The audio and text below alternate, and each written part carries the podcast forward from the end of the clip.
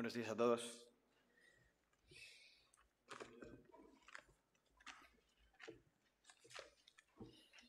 Bien, si queréis ir abriendo vuestras Biblias, hoy estaremos hablando en Mateo capítulo 27. Mateo capítulo 27. Así ya nos vamos preparando todos.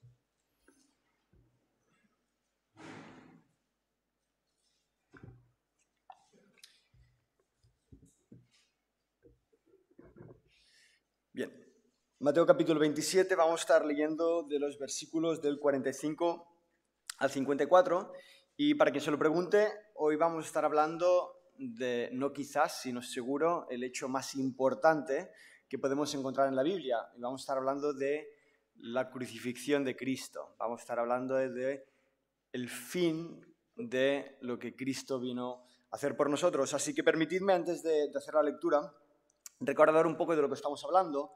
Hace unos domingos atrás eh, avisé de que estaríamos haciendo una serie de tres predicaciones donde estaríamos hablando de la vida de Jesús, estaríamos hablando de forma muy resumida y lo más breve posible eh, un poco sobre algunos de los atributos de Jesús con el único objetivo de que nos podamos enamorar de Él, con el único objetivo de que podamos conocer en profundidad algunos de sus atributos, los cuales nos permiten adorarlo con un conocimiento de quién era Él. Vimos al principio eh, el inicio de su ministerio a través del bautismo, vimos cómo Cristo fue bautizado para identificarse como un pecador más. Posteriormente, hace unos domingos atrás, pudimos ver el punto central de su ministerio, que es cuando él hacía algo que se repetía continuamente, que era sanar a gente, tener compasión por esa gente. Y esta mañana terminamos esta serie de tres predicaciones hablando de la crucifixión de Cristo y lo que hizo por nosotros en esa cruz. Para quien esté tomando apuntes, esta serie se llama Enamorándonos de Jesús y la predicación de esta mañana la he titulado El amor del Salvador. El amor del Salvador. Y bien, para quien quizás no me conozca mucho, seguramente los que veo aquí todos me conocéis casi perfectamente, me habéis visto nacer y me habéis visto desde bien pequeñito y sabéis que si voy a utilizar una ilustración, voy a utilizar una ilustración de lo que me gusta a mí. Y me gusta a mí lo que todo el mundo sabe que es el fútbol y el Barça. Así que permitidme que os ilustre un poco lo que vamos a estar hablando esta mañana a través de una experiencia que he tenido yo durante estos últimos años. Yo, como sabéis, he podido tener la oportunidad en estos últimos X años de mi vida de poder vivir en Hungría, en Estados Unidos, en Argentina. Y si bien he vivido en diferentes países con diferentes horarios, el horario del partido del Barça era un horario casi sagrado. Ese horario no me lo podía quitar nadie e independientemente de donde estuviera, siempre preguntaba a la persona que era responsable del lugar en el que estaba si a la hora del partido podía tener alguna televisión o, conexión a Internet para poder ver el partido. Y curiosamente, seguramente gracias a Messi, el Barça es archiconocido en, todo el mundo entero, y más en Argentina, que justo vengo de hace unos meses atrás, donde todo el mundo le encanta Messi, por lo tanto todo el mundo es teóricamente fanáticos del Barça. Pero curiosamente algo me pasa continuamente ahí donde he ido, en cada país en el que he ido, que a pesar de que he conocido gente la cual dice que les encanta el Barça, que son fans del Barça, que siguen el Barça desde hace años, la verdad que cuando miro un partido de fútbol con ellos y el Barça marca un gol, yo me pongo de pies, lo celebro, lo grito, me abrazo con el compañero que no he visto nunca, pero aquel que había dicho que era fan del Barça, pues ahí está, sentado mirando su teléfono móvil y tan siquiera se ha levantado para gritar el gol. Y quizás preguntaréis, bueno, Uri, ¿por qué me estás diciendo esto? ¿A qué viene esto de eh, fanáticos del Barça que te has encontrado por el mundo que ni tan siquiera celebran un gol? Y mira, me he dado cuenta que para ser fanático, en este caso, de un club de fútbol, no puedes serlo porque te guste Messi o porque simplemente el Barcelona ahora es el equipo que está de moda, quizás ya no, pero, pero lo estuvo hace unos años, sino que para ser fan del Barça realmente necesitas conocer al club, y digo del Barça como cualquier equipo, necesitas conocer al club, necesitas conocer a los jugadores, necesitas conocer la historia, necesitas vivir los partidos, necesitas tener una historia detrás de ti la cual te aferra a ese equipo que cuando marca gol realmente sientes lo que se siente al marcar ese gol que no es simplemente de palabras, sino que detrás de eso tú has vivido muchas experiencias que te permiten celebrar eso. Tú no puedes provocar ese, ese sentimiento de cuando tu equipo está marcando un gol. Y de la misma manera, y por eso decía esto, no podemos apasionarnos de Cristo Jesús si antes no hemos sido capaces de conocer en profundidad a Cristo Jesús. Ahora, si os preguntáis por qué escogí esta serie de tres predicaciones hace unas semanas atrás, cuando empezamos esta serie, era precisamente para esto. Creo que una iglesia sana, creo que una iglesia apasionada, creo que una iglesia que realmente está haciendo la voluntad de Dios, simplemente va a conseguir hacer la voluntad de Dios cuando realmente hemos sido apasionados por la persona de Cristo Jesús si yo no soy capaz de apasionarme por esa persona que ha entregado su vida por mí, yo ni mucho menos voy a ser capaz de poder cantar alabanzas a Dios con gratitud a Él. Con una gratitud real, no, no de palabra, no porque está de moda, no porque he crecido con esta religión, no porque mi familia me lo ha dicho así, sino porque realmente estoy apasionado profundamente de la persona de Cristo Jesús, aquel que me ha amado desde antes de la eternidad y por la eternidad. Por esta razón escogí hacer estas tres predicaciones, con el único objetivo de que nos podamos apasionar de Cristo Jesús. Y hasta ahora hemos visto un montón de atributos, veíamos a través de esas dos predicaciones anteriores un montón de atributos de Jesús, veíamos su compasión, veíamos su ejemplo, veíamos su liderazgo, pero en la predicación de esta mañana, a diferencia de las otras, vamos a estar hablando de solo un atributo. Y vamos a hablar de ese atributo que quizás resume todos los demás, ese atributo que es capaz de compactar la vida de Jesús en un solo atributo. Hoy vamos a estar hablando del amor de Cristo por nosotros. Vamos a estar hablando de su amor. ¿Y qué mejor forma de hablar del amor de Cristo que hablando de la cruz y de todo lo que llevó en ese lugar? Mira, decía John Stott, que es un eh, pastor en Inglaterra, decía, antes de que podamos empezar a ver la cruz como algo hecho para nosotros, antes de empezar a ver la cruz como algo que Cristo ha hecho para nosotros, para poder salvarnos, dice John Stott, tenemos que verla antes como algo hecho por nosotros. Repito, antes de que podamos ver la cruz como algo hecho para nosotros, tenemos que verla algo hecha por nosotros. Antes de que yo sea capaz de comprender la magnificencia de ese sacrificio en esa cruz, antes de poder yo entender toda esta locura que está a punto de pasar, yo tengo que comprender que Cristo llegó a esa cruz por mi culpa, por mi pecado. Por eso cuando nosotros predicamos el Evangelio, por eso cuando nosotros hablamos de Cristo, no podemos hablar de Cristo sin antes hablar del pecado, sin antes hablar del arrepentimiento, sin antes hablar de que si tú no comprendes que eres pecador y que estás destituido de la gloria de Dios, ni mucho menos vas a poder entender la cruz. Si la gente, como compartíamos esta mañana, miran esos pesebres que quizás les recuerda a Navidad por, por poco que queda, no son capaces de comprender que ese niño que nació en ese pesebre nació para salvarnos de nuestros pecados, nunca vamos a poder comprender la cruz. Nunca vamos a poder comprender la cruz. Entender ese sacrificio de Cristo es imposible sin entender la razón por tal sacrificio. Ese sacrificio fue la decisión de Dios. No fue una consecuencia de nuestro pecado, no fue que, bueno, como nosotros pecamos, Cristo tuvo que enviar un Salvador. No, no, no. Fue que Cristo decidió en su amor eterno venir a salvarnos cuando fuimos nosotros mismos que nos perdimos.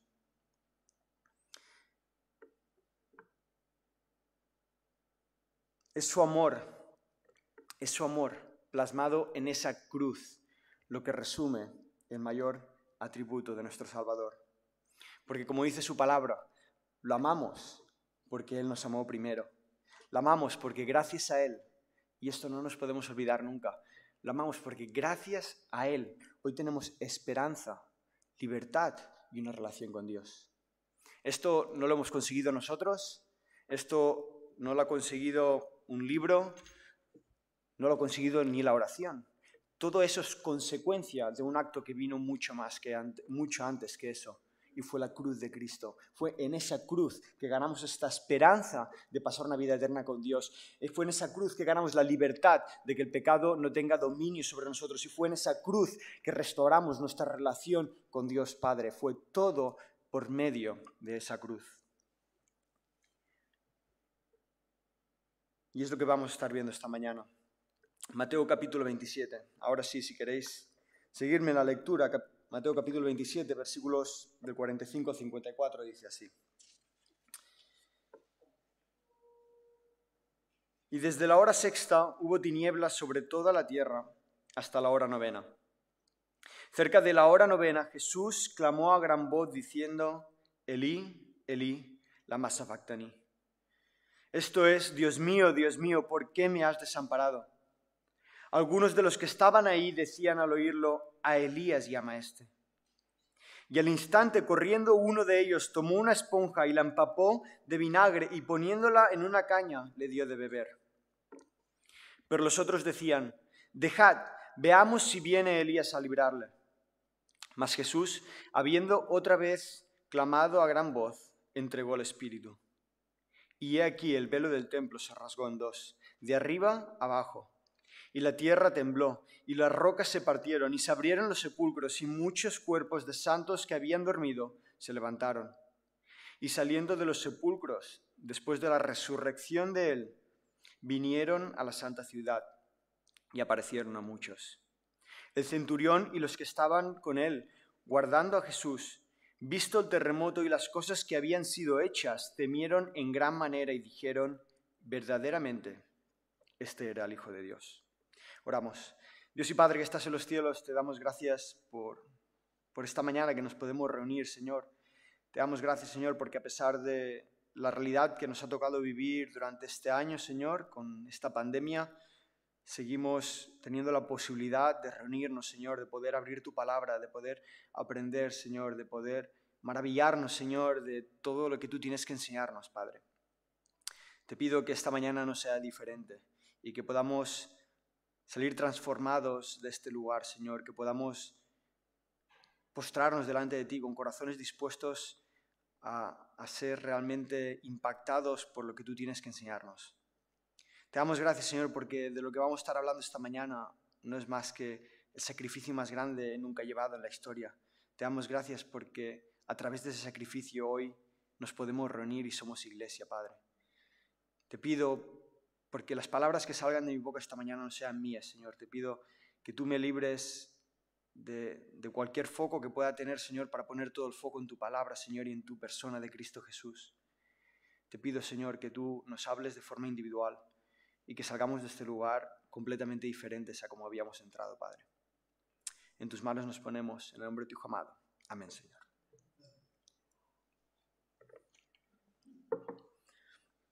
El primer título de esta predicación lo he titulado Un amor que lo carga todo. Un amor que lo cargó todo. Un amor que lo cargó todo. Y si os fijáis, en este texto os he metido directamente en el punto donde Cristo estaba siendo ya crucificado, pero eh, quizás ahora andamos un poco perdidos, ¿no? ¿Cómo, ¿Cómo, hemos llegado a este punto? Seguramente algunos llevamos ya años de iglesia y, y, seguramente sabemos exactamente cómo hemos llegado a este punto, pero para quien no lo sepa, permitidme darme, daros un poco de contexto. Llegamos a este punto de la cruz cuando Cristo ya está siendo, está a punto de ser crucificado, está, ya, ya, está siendo eh, crucificado, simplemente está a punto ya de entregar su espíritu. Pero llegamos a este punto de una forma muy curiosa. Él ha sido traicionado por Judas, ha sido condenado en vez de ser liberado cuando Barrabás estaba en ese lugar y en cambio él fue liberado, más Jesús fue condenado de forma completamente injusta, guardando silencio. Eh, llega Cristo a ese lugar completamente destruido, completamente desgastado por culpa de todo el sufrimiento que tuvo que pasar por culpa de los soldados romanos. Pero hay algo muy interesante cuando estudiaba el contexto de lo que seguramente pasó en ese lugar, es interesante estudiar las prácticas que hacían los romanos con la gente que iba a, que iba a ser crucificada. Y uno de los juegos que hacían los soldados romanos con, las personas que iban a, hacer, a ser crucificadas, como lo fue Cristo, Es un juego, permitidme no llamarlo interesante, sino un juego bastante cruel. Lo que hacían con esas personas, les vendaban los ojos y lo que hacían es una serie de soldados empezaban a pegarle puñetazos a, a, esa persona que iba a ser crucificada y en el momento que habían terminado se quitaba el vendaje y le preguntaban si sabían qué persona, qué soldado había sido el que no había pegado a esa persona a la cual estaban golpeando.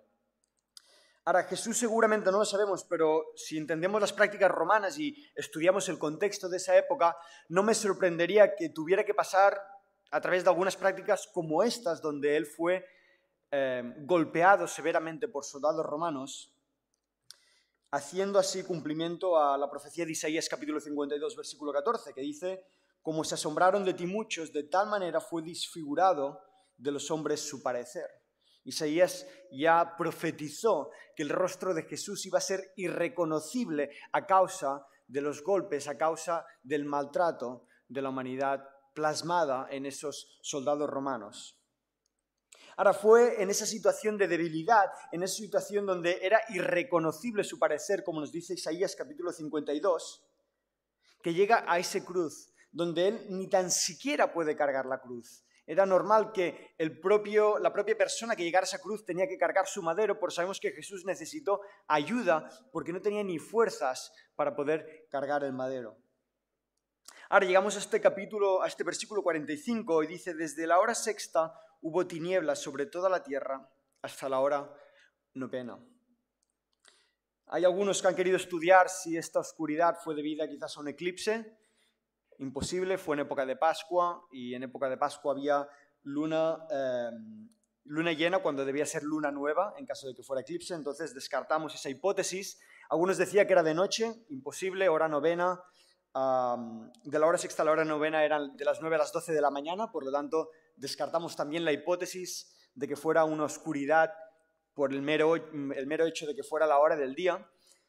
Y todo nos llega a una conclusión, ¿no? De que esa oscuridad no proveía ni nada más ni nada menos que del Dios Padre, el cual oscureció ese día. Ahora es importante entender el contexto porque si bien no sabemos exactamente por qué se oscureció el día, yo creo, a mi parecer, que fue Dios mismo quien oscureció el día para tapar las vergüenzas de Cristo, de poder ser irreconocible en esa cruz.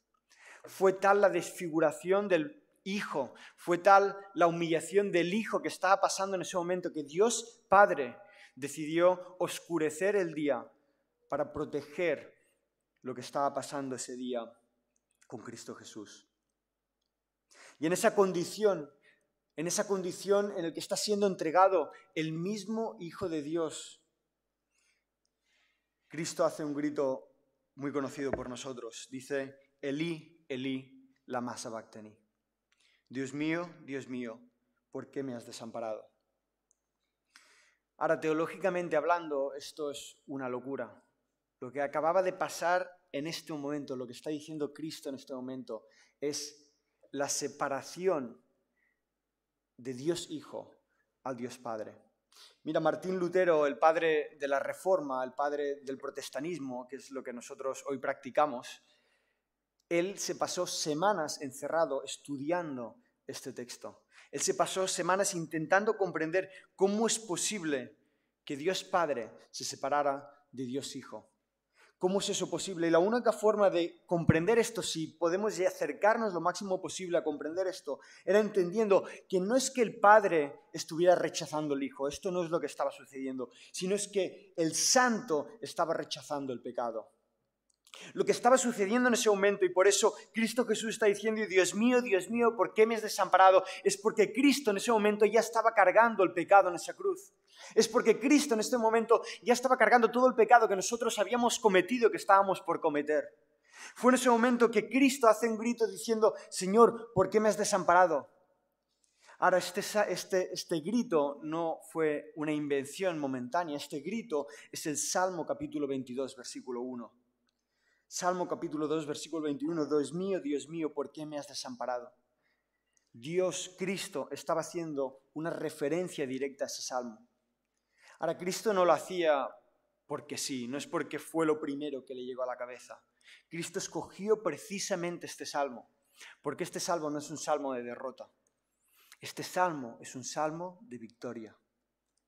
Dice Salmo capítulo 22, versículo 1, Dios mío, Dios mío, ¿por qué me has desamparado?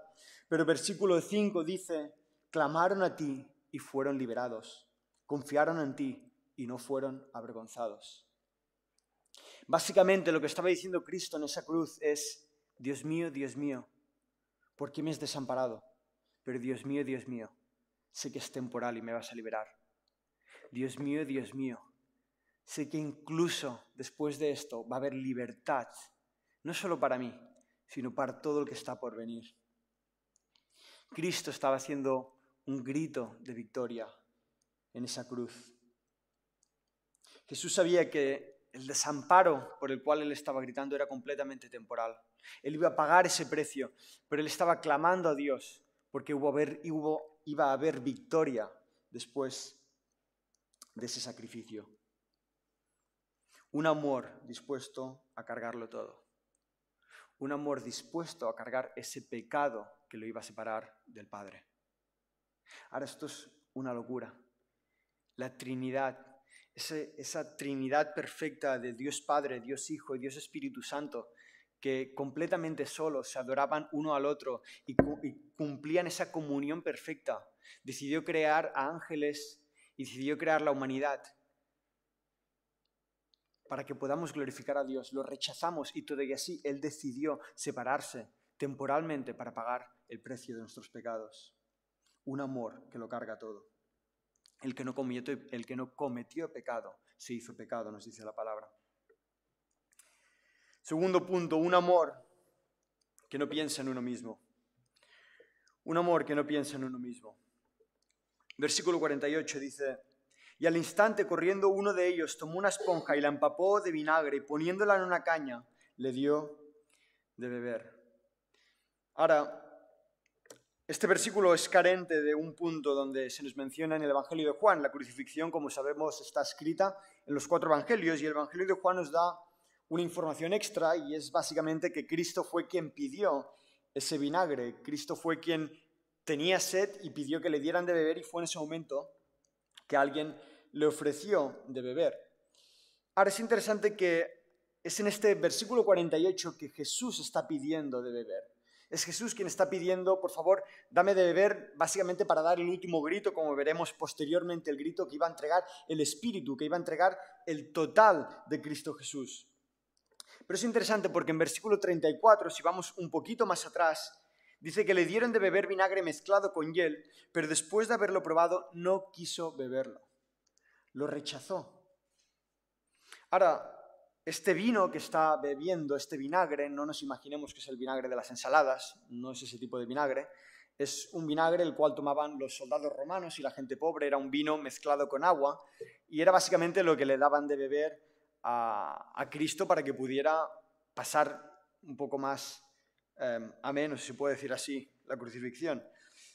Pero yo no creo que la palabra se le escapen detalles, no creo que se mencione hasta dos veces que Cristo se le ofreció o pudo beber vino y en un momento lo rechazó y en el otro momento Él fue quien lo pidió.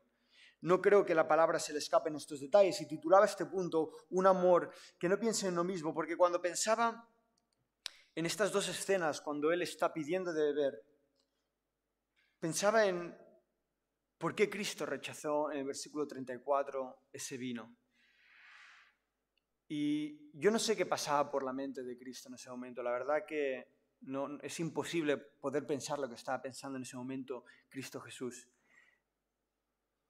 Pero si alguna vez has hecho un acto de amor verdadero, si, si alguna vez has hecho un acto donde lo has entregado absolutamente todo, yo creo que te habrá pasado algo muy curioso y es que cuando haces ese acto se te olvida incluso de tus propias necesidades. A veces estás tan pendiente de algo, estás tan pendiente de amar a una persona que está sufriendo, que no pienses ni en tu propia necesidad. Leía una historia hace años atrás que pasó en no sé qué lugar, de una mujer la cual su hija quedó debajo de un coche y tuvo que moverlo y fue ella misma quien con fuerza y evidentemente con la ayuda de la adrenalina pudo mover lo suficiente ese coche un poquito para poder apartar el cuerpo y así que su hija no muriera. Posteriormente esa mujer fue a la ambulancia y cuando le dijo al médico que le dolían los hombros, se dieron cuenta que tenía los hombros completamente destrozados. Y fue porque cargó el peso, evidentemente no el completo peso de ese coche, pero cargó suficientemente peso como para poder moverlo y salvar a su hija.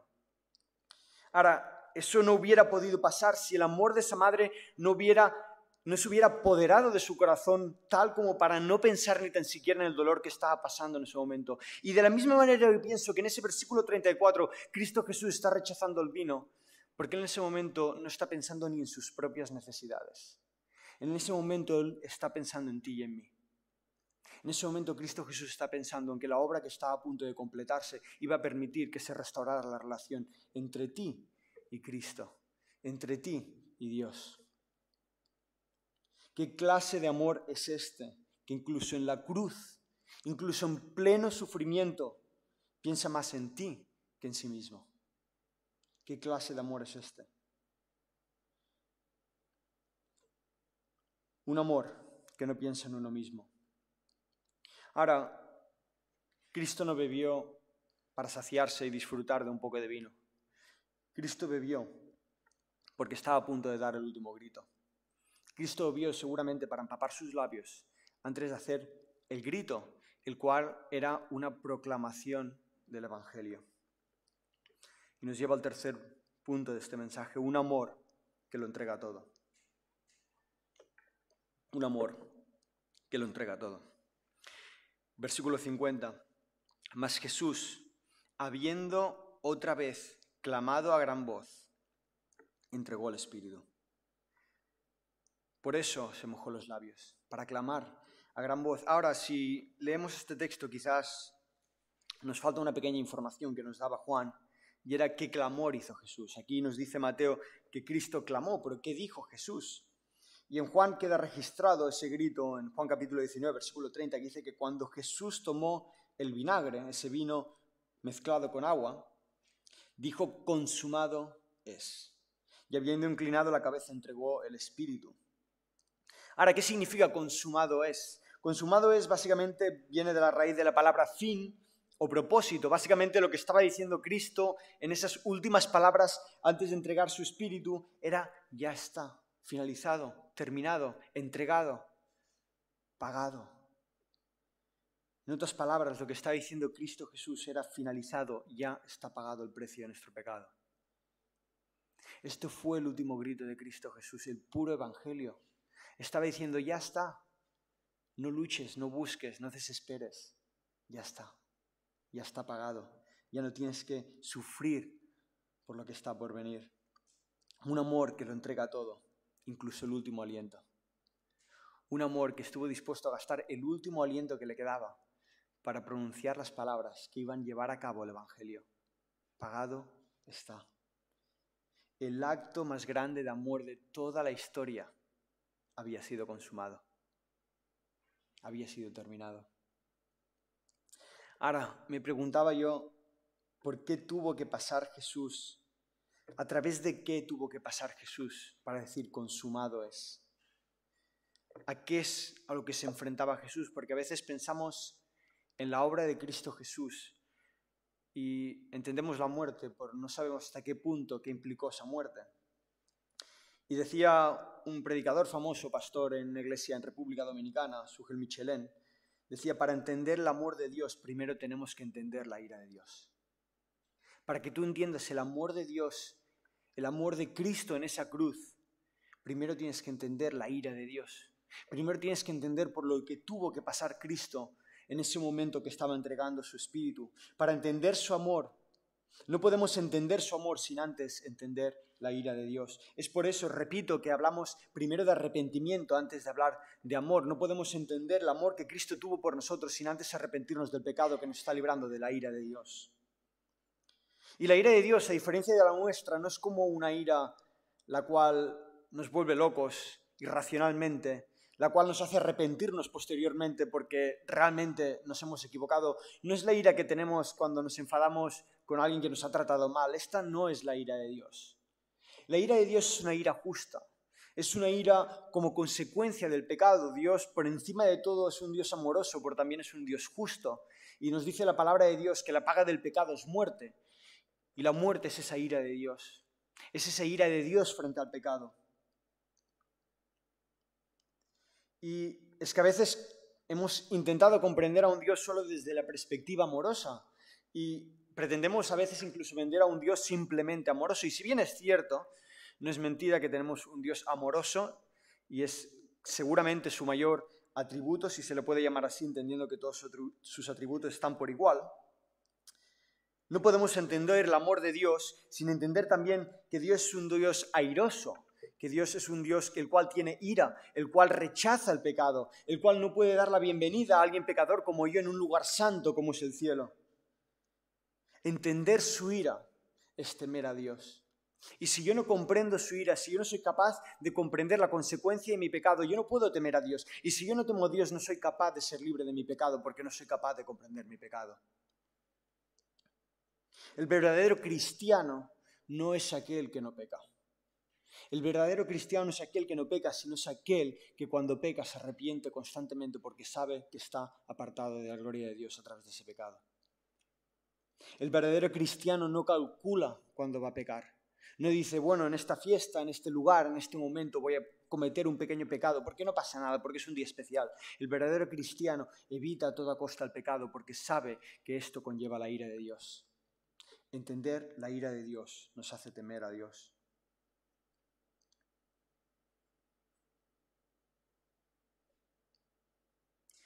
Quizás la locura más grande del Evangelio y entender por lo que estaba pasando Cristo es que Dios trató al justo como pecador para que el pecador pueda ser tratado como justo.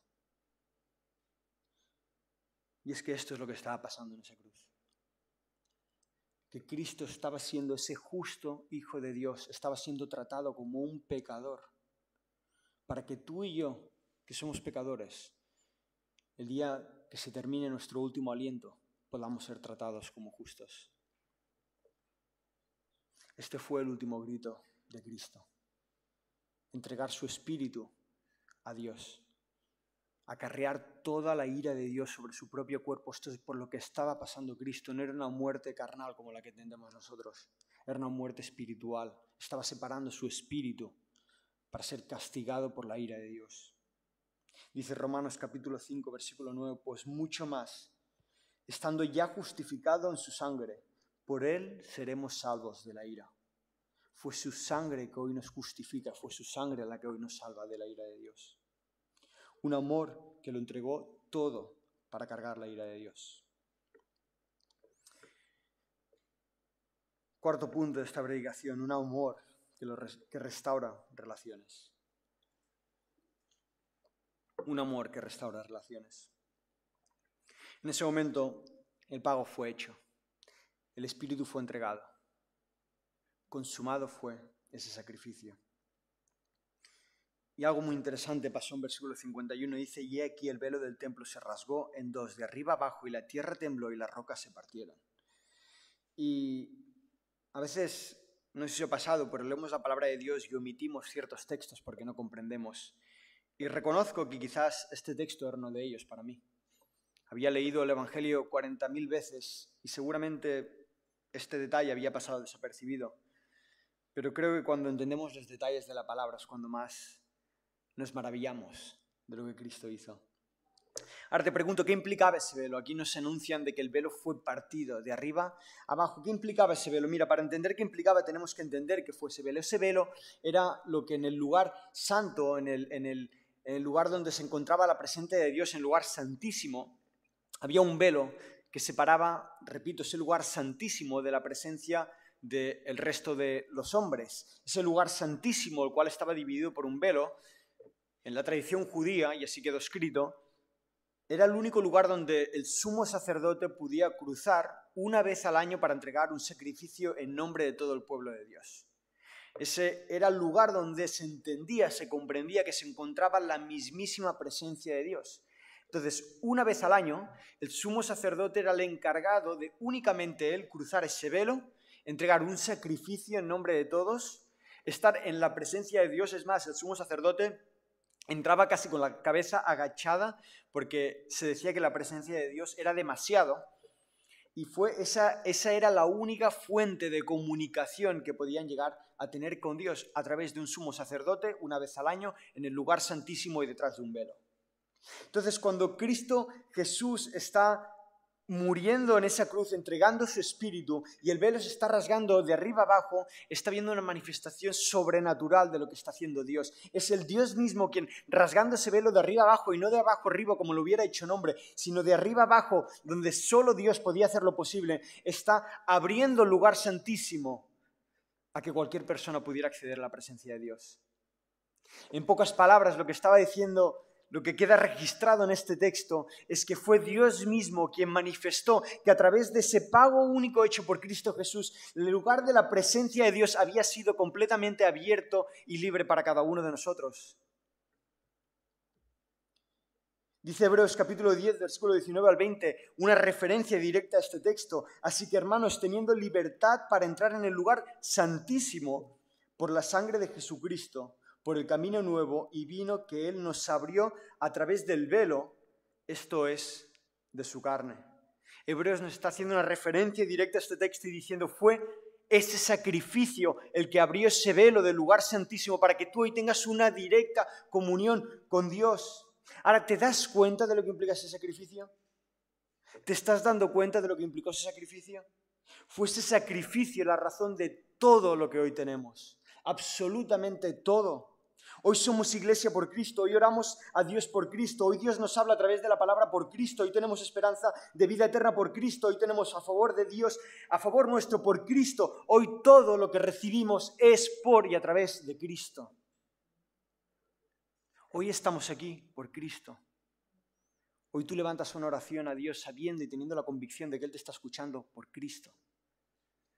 Hoy tú te vas a dormir tranquilo sabiendo que si hoy es tu última noche te vas a ir al cielo con Dios por Cristo. Todo es por y a través de Cristo. Hoy amamos a Cristo porque Cristo nos amó primero.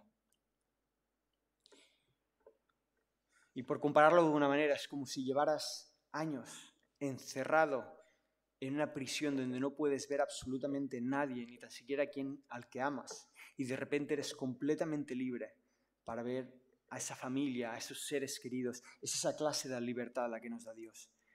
Esa restauración de nuestra relación con Dios. Hay una historia muy interesante que plasma muy bien esa libertad que encontramos en Cristo Jesús. Y la decía el teólogo Karl Brath, que lo ilustra de esta manera, con la historia de algunos soldados japoneses que fueron encontrados muchos años después de la victoria de los aliados sobre Japón en la Segunda Guerra Mundial. Sabemos que Japón perdió esa guerra mundial y algunos soldados japoneses se tuvieron que esconder y no sabían qué realidad, no sabían que había terminado la Segunda Guerra Mundial. Ahora, lo difícil que resulta aceptar las buenas nuevas de salvación se plasmó en algunos soldados japoneses de esa época. Separados de su régimen durante la invasión de las fuerzas aliadas, se escondieron en la jungla, pensando que todavía estaban en guerra. Habría un fuego contra cualquiera que se acercara a su escondite. Por varios años habían vivido temiendo a sus enemigos y sufriendo de la soledad por la separación de sus familiares. Atentos solo a sus necesidades primordiales, desconocían los acontecimientos mundiales. Cuando finalmente fueron encontrados y se les dijo que la guerra había terminado, rehusaron de creerlo. Sospechaban que había una trampa en la que se les decía, se les decía para lograr su redención. Ellos no saldrían de su escondite para ir a prisión.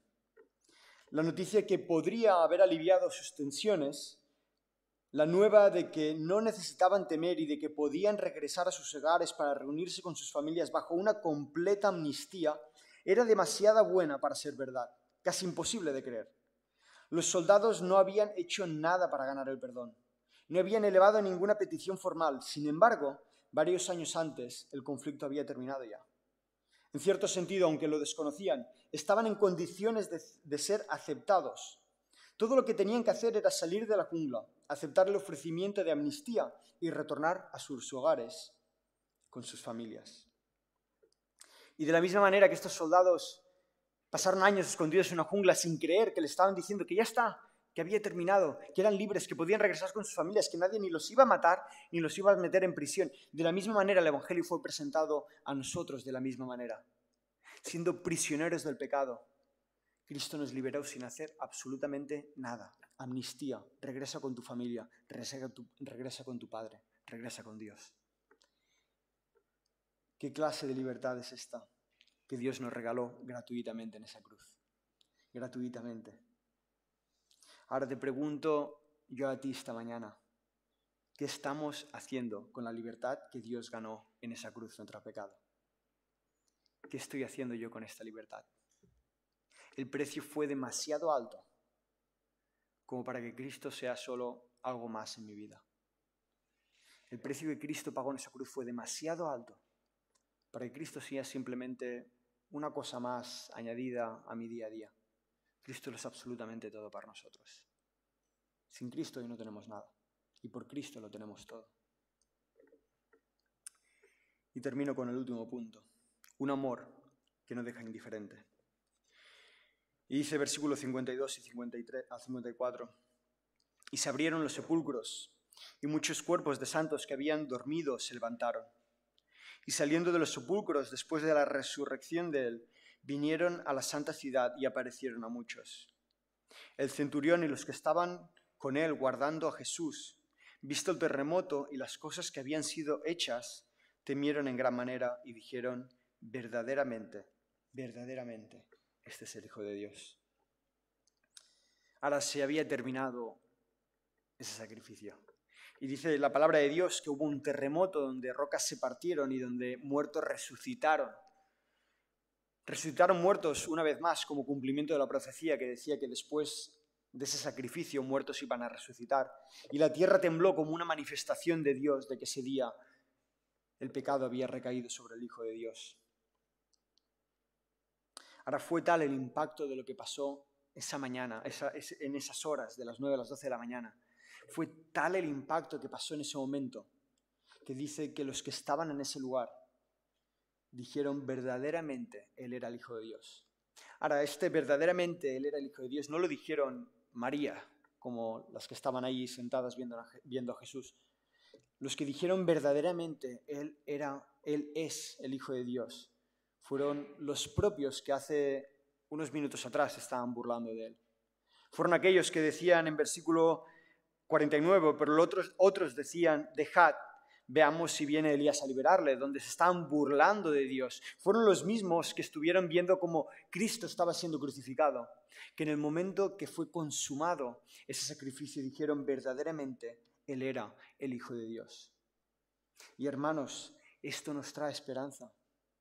Ver que estos soldados, este centurión que se encontraba en ese lugar, que rechazó continuamente a Cristo Jesús, en ese momento fue transformado y dijo verdaderamente Él era el Hijo de Dios. Esto nos trae esperanza. ¿Por qué nos trae esperanza? Porque a veces quien menos esperamos es aquel que es transformado por Dios. Y esta es nuestra esperanza. Confiar en que es Dios quien transforma a las personas. Dice 1 Corintios capítulo 1, versículo 21. Pues ya que en la sabiduría de Dios el mundo no conoció a Dios por medio de su propia sabiduría, dice Cristo, dice Dios, agradó a Dios mediante la necedad de la predicación salvar a los que creen. Esta es nuestra esperanza. Que Dios no nos llama a convencer a pecadores, Dios simplemente nos llama a predicar a pecadores. No está en nuestras manos la salvación de la gente. No está en nuestras manos la salvación de la gente a la que queremos. Somos libres de saber que es Dios quien transforma personas. No le importa a Dios la condición de la persona. No le importa a Dios su soberbia, ni qué tan chulos son a veces, y permitirme la expresión. Es Dios quien transforma vidas. Esos hace cinco minutos se burlaban de Jesús y cinco minutos después reconocían que Él era el Cristo, que Él era el mismo Hijo de Dios. Nuestra confianza está en aquel que murió y resucitó. No está en nuestras palabras. No está en lo bien que lo hacemos ni en lo bien que predicamos el Evangelio, ni en lo bien que influenciamos. Porque adivina que somos pecadores y cometemos errores. Y eso lo ve la iglesia fuera de la iglesia. Por nuestra esperanza está en Cristo Jesús. Nuestra esperanza está en el Dios que transforma corazones. Y te quiero invitar a que si esta mañana hay alguien en tu corazón, alguien que tú sepas que aún no conoce a Cristo. Te invito no solo a que le prediques de Cristo, te invito a que seguramente lo estás haciendo, pero que ores sin cesar. Quiero sin cesar. Que sea Dios quien quebrante el corazón. Que como dice Ezequiel, que sea Dios quien convierta un corazón de piedra en un corazón de carne. Que sea Dios quien haga el, mayor milagro de la historia. Y si te utiliza a ti, gloria a Dios. Pero si no, da igual. Pero que sea Dios quien transforme corazones. Que Dios haga el mismo milagro que hizo en tu vida, en la vida de aquellos que quieres, en la vida de aquellos que también desconocemos a veces. Y cerrando, hemos visto el amor de Cristo. Hemos visto el amor en esa cruz de un montón de maneras diferentes. Este es el mayor mensaje que ha sido jamás anunciado y hoy en estas fechas celebramos el nacimiento de Cristo, pero ese nacimiento no tendría sentido sin esa crucifixión de la que estamos hablando esta mañana. Hoy recordamos a Cristo no por ese nacimiento en sí, sino porque era nuestro Salvador, porque consumió toda su vida para finalmente entregar su vida por nosotros. Y este es el mayor mensaje que podemos anunciar, que el Hijo de Dios se hizo hombre para que el tercer día resucitara y hoy tuviéramos vida, esperanza y relación con Dios. Y cuando estudiaba este texto, la verdad que me preguntaba, ¿no? ¿Qué es lo que más me impacta de todo esto? ¿Qué es, ¿Qué es lo que mayor concluye todo lo que acabamos de leer esta mañana? Acabamos de leer ese sacrificio que hoy nos hace libres, pero ¿qué es lo que más me maravilla? Y la verdad podría decir que lo que más me impacta fue su sacrificio, podría decir que lo que más me impacta es su compasión, su ejemplo, su vida. Y la verdad que realmente todo esto sería cierto, realmente que cada uno de sus atributos nos impactan, nos maravillan y nos asombran. Pero lo que más me impactaba cuando leía este texto era su vida en sí. Era pensar que llegamos a este capítulo 27 y nos asombra ver la crucifixión de Cristo pero Cristo lo sabía desde el momento en el que nació. Cristo era consciente desde que el momento que él había nacido iba a ser maltratado, insultado, torturado y sacrificado.